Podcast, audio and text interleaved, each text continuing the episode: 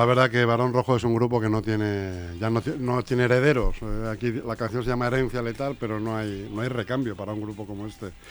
Muy buenas tardes, Antonio. Muy buenas tardes, don Jesús. Nos, nos has traído hoy invitado de lujo. un invitado de lujo, sí señor. Sí, señor. Así que haz los honores. Pues bueno, ya es conocido de la de la casa, Sí, aparte señor. de que es seguidor y como nos prometió que aparte de, de explicarnos un poco cómo, cómo llevaba su, su asociación, cuando tuviese novedades vendría a presentarlas y como lo prometido es deuda viene a cumplir Y hay novedades. y hay novedades. Hay novedades. Hoy, eh, realmente, bueno, lo primero agradeceros a los dos el, el volver a invitarme. Y nada, hoy os traigo novedades por dos partes. Yo, como sabe Antonio, soy un poco inquieto, estoy metido en muchas cosas. Entonces, eh, eh, junto con un compañero, eh, tenemos una editorial. eh, eh, editamos tres revistas hasta, el momento, todas relacionadas con temas de medio ambiente y divulgación. y divulgación. Y hemos sacado una cuarta revista que salió el día 19 del mes pasado. Se llama Civigrafía y, es, y, está dedicada, es la primera revista en castellano dedicada íntegramente a divulgar eh, las conexiones entre los proyectos de participación ciudadana y, la, ciencia involucrada en, con esos datos. O sea, es un poco habla sobre las relaciones entre, entre la ciencia académica y la ciencia ciudadana. Entonces, bueno, es una revista novedosa y la verdad es que eh, parece que está teniendo bastante buena, buena acogida. Es, eh, como todas nuestras revistas, es totalmente gratuita, es, es online, o sea, se puede, es, es descargable. Y nada, pues bueno, era pues como comentar un poquillo, pues eso, la, ¿Y cómo se llama la revista, has dicho? la revista, eh, esta se llama Civigrafía, está dentro del proyecto editorial Terra Mirabile, en el que tenemos pues otras tres revistas, una es Iberae, que está dedicada eh, a la parte de todo lo que es la península ibérica. Eh, tenemos una dedicada al continente americano, que se llama Americana, y una específica del sistema central. Llevamos pues desde el año 2019, empezó, la primera revista eh, fue que sacamos fue Iberae en, en febrero del 2019 y bueno, pues es una manera de, de contar, eh, de hacer que la gente conozca un poco mejor pues, el patrimonio tanto, tanto eh, sobre la biología, eso, como también un poco, eh, también nos encargamos un poco por de la etnografía, de, temas de arqueología, o sea, es un poco eso, pero es una, lo que es una, eh, divulgación eh, cult- cultural, pero centrado un poco en la, en la naturaleza y en la y un poco en la, en la antigüedad también, pues lo de- todo el tema de los mamús, o sea, un poquito, pues tocamos un poquito de todo. Y nada, pues animar a la gente Sí. a que se las descargue, que, que las lea. Y sin dejar el tema de, de la Asociación de, Fotografía y Biodiversidad. Bueno, sí, yo, formo parte de la Asociación Fotografía y Biodiversidad y ahí, bueno, ahí también tenemos, ahí también tenemos novedades. Hemos, eh, hemos llegado a un acuerdo de colaboración mutua con, con otra asociación similar a la nuestra. Eh, en esta, esta, está, su, su origen está en Holanda.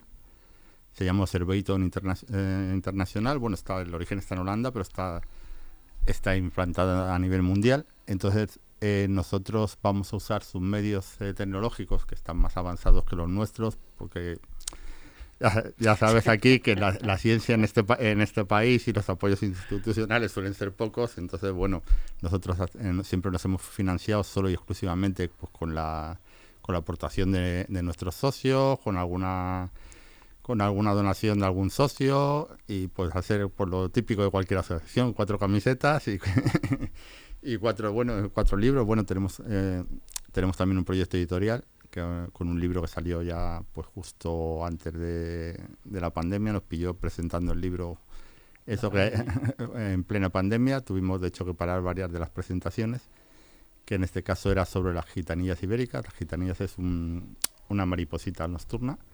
Tenemos otro a punto de salir sobre las mantis. Y bueno, pues nuestra financiación hasta ahora dependía de eso. Entonces, claro, los medios para renovar la web tenemos eh, unos dos millones y medio de imágenes georreferenciadas sobre la biodiversidad, o sea, sobre plantas, insectos, aves. Entonces, eh, claro, los medios eh, cada vez eran va siendo menor, una aplicación hay que, que renovarla que tiempo, una aplicación para subir las fotos, entonces bueno, el acuerdo con esta otra asociación, pues yo creo que va a ser beneficioso para ambos. Nosotros vamos a aportar nuestros dos millones y medio de imágenes, con lo que también ellos tienen una serie de aplicaciones con inteligencia artificial, de que cuando tú subes una imagen ya te dan una, una idea de lo que puede ser. Eh, esa inteligencia artificial actualmente está alimentada más con imágenes eh, europeas, más que de la península. Entonces, a nivel península, en el momento que todas nuestras fotos pasen a alimentar también esa inteligencia artificial, también va a ganar mucho. Y bueno, y nuestra idea es sobre todo nosotros vamos a ser unos dinamizadores eso vamos a, poder eh, hacer muchas más actividades, o sea, dedicarnos un poco a mover a la gente, a, hablar sobre, sobre ciencia ciudadana, que eso, hacer, hacer programas de seguimiento de especies, pues un poco también, esto está un poco relacionado también con, eh, con, la misma revista. Eh, no en vano, tanto Antonio Ordóñez, que es mi compañero en, en, la aventura esta de Terra Mirabile, como yo, pues los dos formamos parte de la asociación. Bueno, Antonio de hecho es el director de Biodiversidad Virtual, que es la plataforma de subida de datos. Y lleva, él lleva haciendo ciencia ciudadana pues de, pues no sé, hace 25 eh, años cuando todavía eh, no a esto no se le llamaba ni ciencia ciudadana. Entonces, bueno, pues tenemos muchos contactos, mucha gente, eso, y, era una manera un poco de, hacer llegar eso, de la importancia de, la importancia de la ciencia ciudadana, de todos esos datos que hoy en día puede recoger cualquier, eh, cualquier ciudadano y, y, sobre todo del uso que esos datos luego se dan en un trabajo científico. O sea, que es un poco, es, una simbiosis entre, entre ambas partes. O sea, eh, hace unos años, pues realmente era muy poco la parte académica eh, que apostaba por la ciencia ciudadana era digamos que eran como parecía que era como si les estuviera atacando. Afortunadamente eso va cambiando.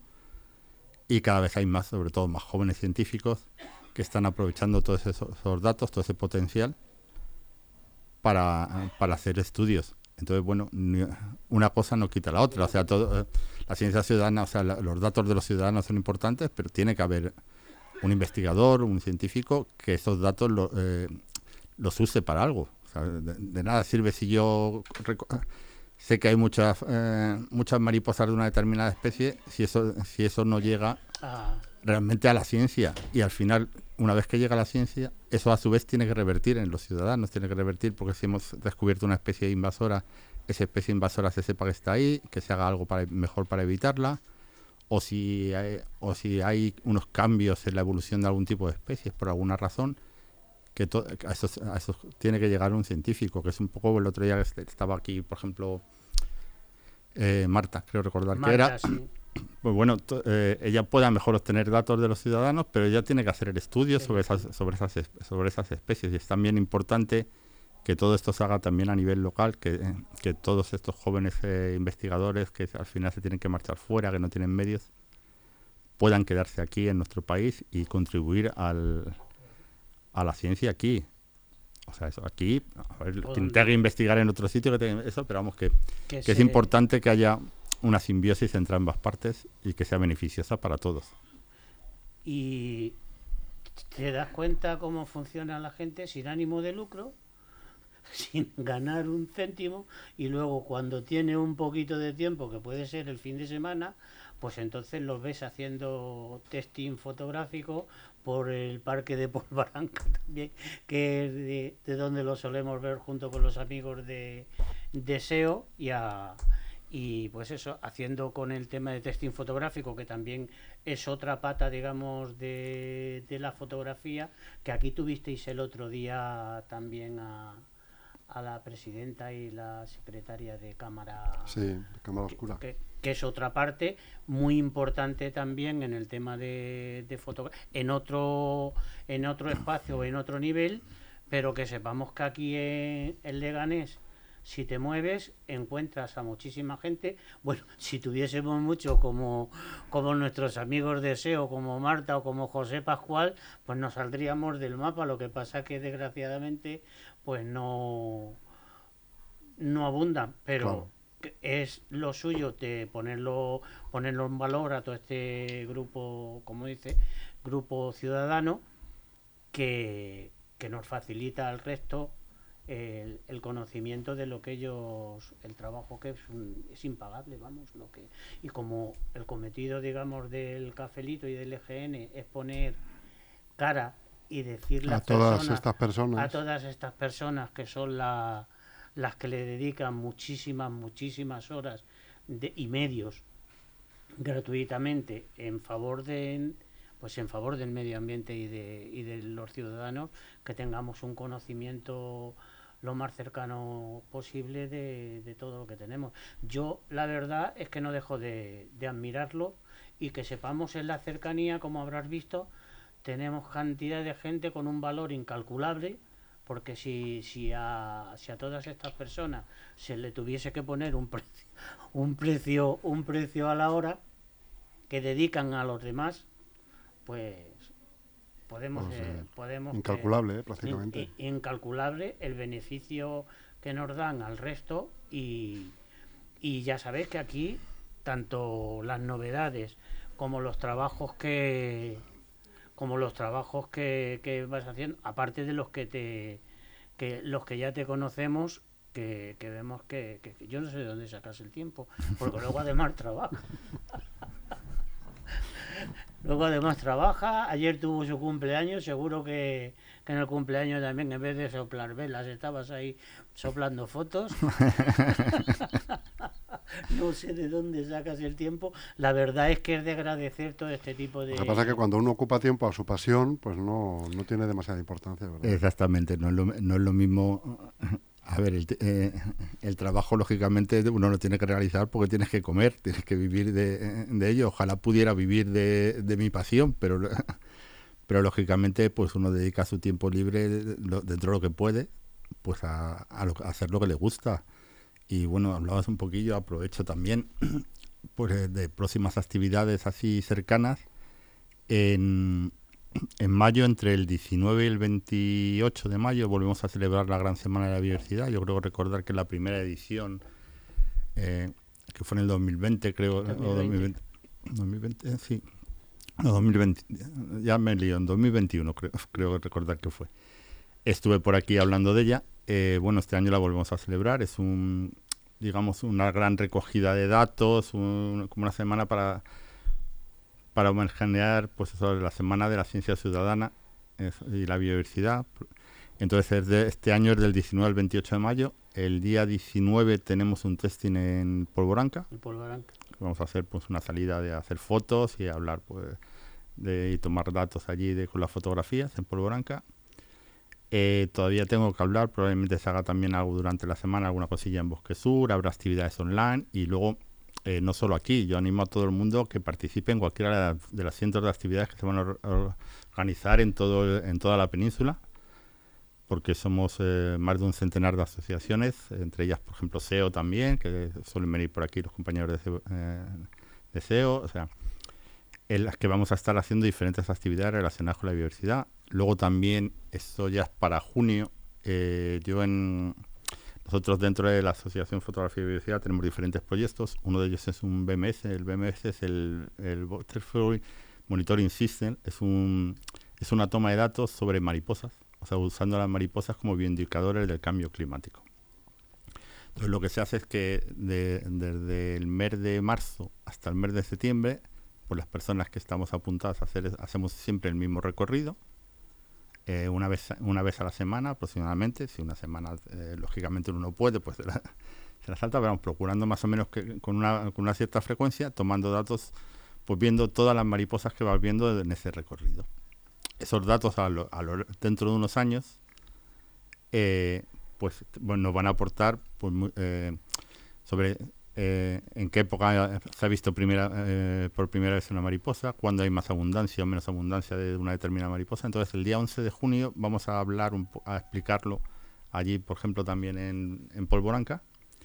Y luego, y luego lo que haremos es que eh, una vez que expliquemos cómo funciona y demás, pues todos los que participen me acompañarán, como yo, el recorrido lo hago allí en Polvoranca, pues Saldremos, haremos el mismo recorrido para que la gente lo vea in situ.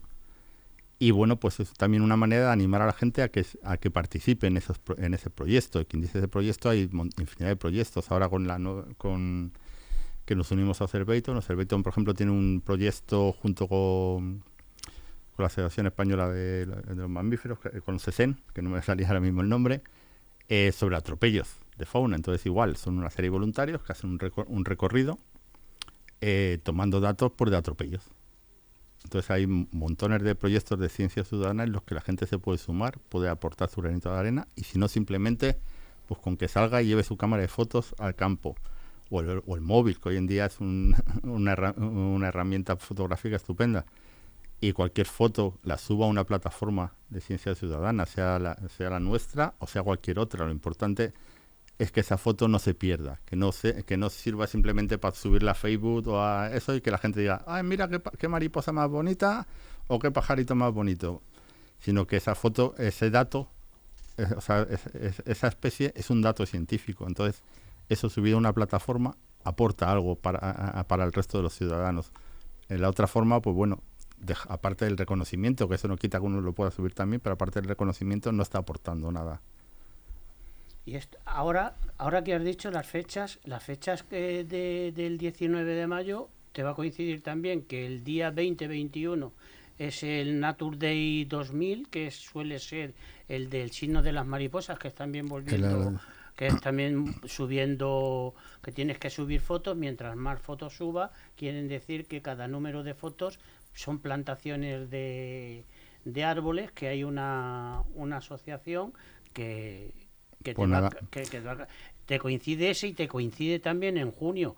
El, la que has dicho con el, con el Día Mundial del Medio Ambiente, que suele ser eh, alrededor de la primera de la primera semana de... Eh, yo creo que lo del Día Mundial de Medio Ambiente coincide con, la, eh, con, con, la, eh, con el veintitantos de mayo, creo recordar, porque precisamente normalmente se hace la gran semana un poco relacionada con, relacionada con primera Semana, y nada y lo otro pues eh, estupendo. O sea que todo lo que sea sumar y si se suman y se, se, suman al conjunto global de la gran semana pues mucho mucho mejor. o sea nosotros estamos en la gran semana es, una iniciativa abierta a todos. A todo el mundo. a todo a cualquier tipo de plataforma a cualquier tipo de, de agrupación relacionada con la naturaleza con la toma de datos con o sea que se unen que hay colegios que hay universidades que hay o sea que se quiere unir por nosotros encantados. O sea, eso eh, no es una iniciativa particular nuestra. Nosotros somos, nosotros junto con Observator, con la plataforma con la que nos hemos, eh, con la que hemos llegado al acuerdo de colaboración actualmente, eh, fuimos los impulsores, pero está abierta a todo tipo de asociaciones. Todo el que quiera participar es bienvenido. Toda, toda iniciativa que, que sea, pues eso, salir al campo a hacer fotos, tomar datos, no sé qué, dar una charla sobre medio ambiente, de eso está todo todo, todo está bienvenido porque lo importante es sumar todos juntos. o sea que, al final eh, lo importante en estas cosas es que, la gente se involucre, porque todo lo que todo lo que uno conozca eh, lo va a sentir como más propio. O sea, si tú vas al campo y te dedicas a ver las aves, vas a sentir las aves como propias y te vas y va a ser que, quieras proteger las aves. O sea, un, un poco, pues la, eh, es eso, eh, darle, darle eh, a la gente el conocimiento. O sea, lo importante siempre, tanto eh, con la asociación como con la revista, lo que la idea es divulgar. Divulgar sobre la naturaleza, divulgar sobre el patrimonio cultural. O sea, que, que todo tenga, que a la gente le dé el valor de lo que realmente tiene. Y la gente, ahora hay el domingo, el domingo por la mañana, a las, a las 11, con los amigos de Deseo, está la recuperación de las cajas, sí, las cajas, nido, exactamente. que fíjate lo que es la, recuperación de las cajas nido, que en las cajas nido hubo una actividad en las que los niños montaron sus sus cajas nidos y la colgaron cada uno en su árbol con, con el nombre y ahora es súper importante que se recupere la caja y dentro de la caja que se tome conciencia con que los pájaros han elaborado sus nidos. Sí, claro, ahora los mismos chavales, muchas veces incluso el mismo chaval que ha construido la caja va a ser el que, el que la recupere. El que la abre, eh, lo que se hace es que se, se limpia para volverla a colgar para, para, esta, para la nueva temporada de cría. Entonces, a, a su vez también van a ver que se van a encontrar en las cajas, pues aparte de las pajitas y demás normal de, de un nido. te van a encontrar plásticos, eh, colillas, eh, cuerdas, o sea, todo, todo lo que rea- todo lo que Antinatural. todo lo que realmente tiramos, que al final los pájaros lo recogen y lo usan para hacer para hacer el nido. Y muchas veces entre esos, en- a lo mejor enredado con una cuerda o con una cosa, se van a encontrar un pollito que, Un pollito. o que se ha tragado un trozo de plástico y se ha muerto, o que está enredado con la, con la cuerda. O sea, que eso también es importante para ver un poco por lo que hablamos. Si uno lo ve, a mejor cuando vayas a tirar la- el trocito de plástico te lo piensas. Por eso es muy importante el que se asista a este tipo de actividades porque es el ejemplo palpable de que un niño vea las consecuencias de lo que es no tirar no tirar nada que, que lleves porque en el campo con que no tires nada de lo que lleves prácticamente se queda se queda como estaba. Lo malo es cuando empiezas a desprenderte de cosas que el campo no necesita pero esa actividad es súper importante para los niños porque el niño baja su cajita nido y en su cajita nido ve cómo ha elaborado lo- los pájaros los nidos y como él mismo es el que la recupera porque tiene su nombre y la fecha que la pusieron, entonces cada niño se hace cargo de la de, de su caja. Y es otra labor súper importante que hacen tanto José como, como los amigos de... Bueno, en este caso SEO, el Sí, que, SEO, pero tú- Enelus, el grupo local de aquí de, estás- que, lo hace. Estás también y, y lo Y importante el, que y es el- y el Centro de CEA, Educación Ambiental. que claro. tengamos aquí, que, que es lo que yo siempre repito, que no solamente tenemos uno, sino que tenemos dos, el asistir a las actividades del Centro de Educación Ambiental y que es, que es una labor que, que en colaboración con todos vosotros siempre están dispuestos a echar una mano en lo que, cuando no son ellos los mismos que proporcionan la- las actividades. Yo creo que todo este tipo de cosas, cualquier herramienta de la que se tenga a mano y se pueda usar, es, es muy importante. Bueno, sí, el- la colaboración con el SEA es algo eh, fundamental porque no solo, o sea, ellos tienen su propio su propio Taller. programa de actividades en el que todos los todos los fines de semana tienen un tanto sábado como domingo cada uno de los dos centros tiene sus propias actividades, eh, como luego eh, tienen actividades en conjunto con asociaciones que, con las que colaboran. Nosotros, por ejemplo, con Fotografía y Biodiversidad tenemos un acuerdo de colaboración con todos los CEAR del Centro de Educación Ambiental de la Comunidad de Madrid. Entonces, ellos a su vez, pues eh, cada centro es independiente, pero a lo mejor nos proponen actividades o nosotros se las proponemos a ellos. O sea, muchas veces eh, yo aquí, en el- al ser lógicamente estar en la zona, pues con el, yo propongo normalmente a Pólvora que Bosque Azul. Eso no quita que cualquiera de los centros nos puede proponer cualquier cosa.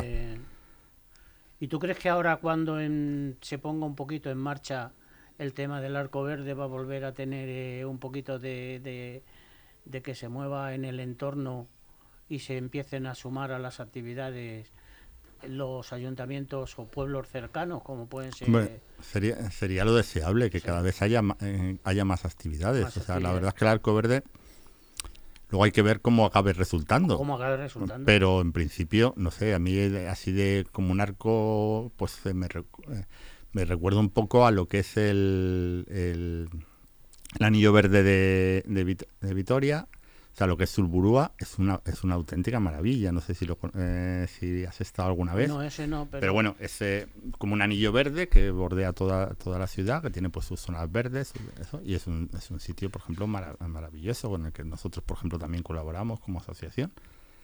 Entonces, bueno, pues si, si el proyecto al final no se convierte en otra cosa, que es lo que muchas veces en estas cosas es la que siempre tiene uno la, duda de, de eso de que los políticos no tengan un poco el, el esto de, de convertirlo en un parque de atracciones parque de eh, atracciones, natural, digamos, como pero, algunas cosas que pero se- sí, pero que también tiene, o sea, también eh, la- también tienen su función el que la gente vaya y, Y pasee y no sé qué, y disfrute, o sea, que no tiene una cosa no tiene por qué estar reñida por la- con la otra. Pero bueno, puede ser un proyecto magnífico y si- mientras más ayuntamientos, más sitios se sumen, más actividades se hagan, pues mucho mejor. Eso es lo que comentábamos cuando estuvo aquí Marta el otro día, que es muy importante el que todos estos espacios que aparecen prácticamente de la nada, como fue este de Polvaranca, que fue de parque periurbano, a, a ya estar consolidado en fauna, flora propia de aquella manera, pero es muy importante que tenga un plan gestor en el que ya esté perfectamente recogida la fauna, la flora, la protección, que es, las actividades, qué se puede hacer, qué no se puede hacer, y que si a cualquier lo que decías tú, cualquier político tiene la intención de usurpar el espacio medioambiental para otro tipo de cosas, pues tienes cantidad de parcelas anexas de que son de, de secano y en otro sitio donde puedes realizar ese tipo de actividades. No tienen que ser por distintos motivos dentro de, del parque y estar estorbando una zona medioambiental. A ver, todo, todo puede tener su encaje, pero hay que saber eh, en qué época lo haces. O sea, hay que tener un poco pues saber lo que lo que se hace, pensar un pensar un poquillo, o sea, eso no quita que, un parque también es para el disfrute de, la gente, o sea, que en este caso aunque sea un parque periurbano y tiene y una de las cosas más importantes, por ejemplo, de, estos en este caso tanto de Polvo como de Sur, es que desde el momento de su nacimiento se le ha dado también un, una parte de educación ambiental, o sea, cuando, cuando se hizo el parque se creó el centro.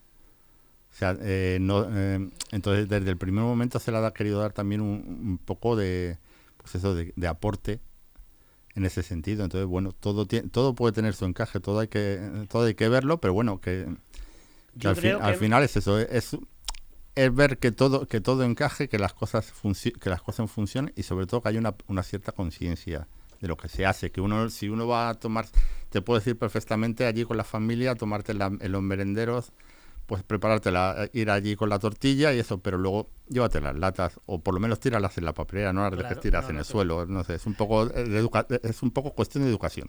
Y yo creo que está, por ejemplo, en Polvaranca está perfectamente delimitado la zona de ocio y disfrute de lo que es que gracias a Dios sea toda la zona del, del arroyo, la recomba y todo eso que se ha mantenido dentro de que es donde tiene su zona medioambiental más propia. Sí. Luego tiene los dos espacios cerrados, que también eso le hace mucho, porque si no estuviesen cerrados el observatorio y todo, bueno, de uno. Realmente digo dos espacios, no uno, uno.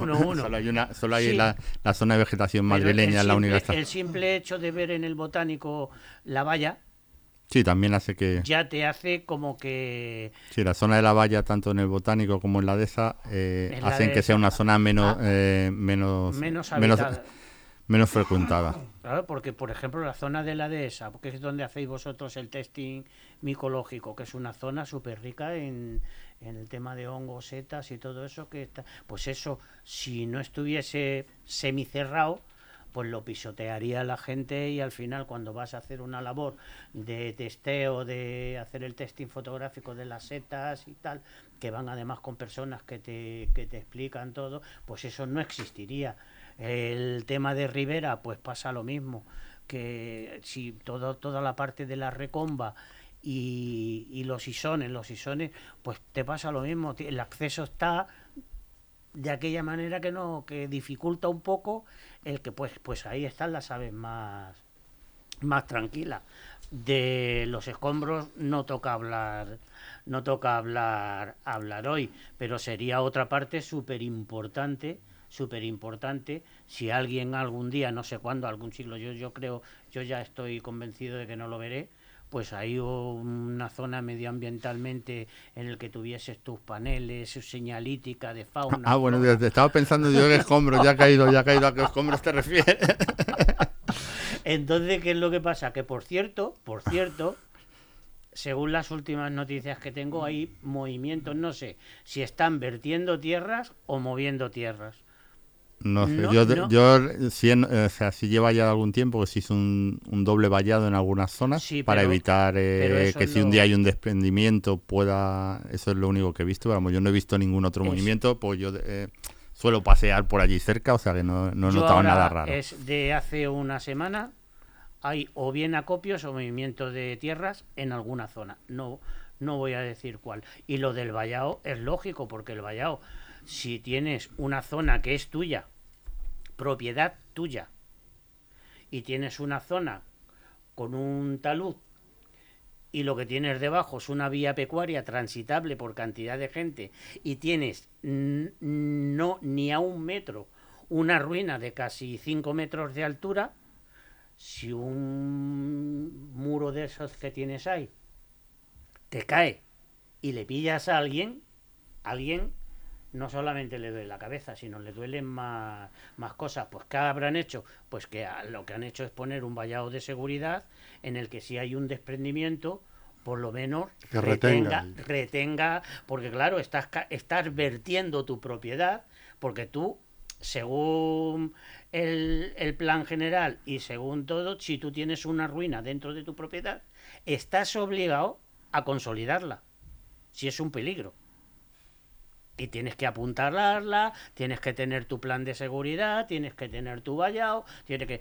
Y choca muchísimo que, una, que siendo municipal no tengas ese e- e- esos métodos de o esa previsión de, de seguridad que se tiene en cualquier tipo de obra en cualquier tipo de obra Pues muy bien, querido Antonio. Un Pues buen programa, un buen espacio. eh, Sabes Tranquilito. que siempre traes gente interesante, interesante como bueno, esta vez, así que seguimos contando contigo y con estas personas que. ya traes. sabéis que yo hasta que dure Claro que sí. o como dice Enrique hasta si hasta que no me, hasta que no me echéis que- yo de todas formas quiero quiero daros las gracias porque por tener la oportunidad de traer a, a invitados con, con una valía tan impresionante como y que luego ya lo tendremos los datos de de tanto de la revista como de la asociación y todo eso pues ya los pondremos el enlace en la, en la entrevista para que quien quiera no solamente seguir la entrevista,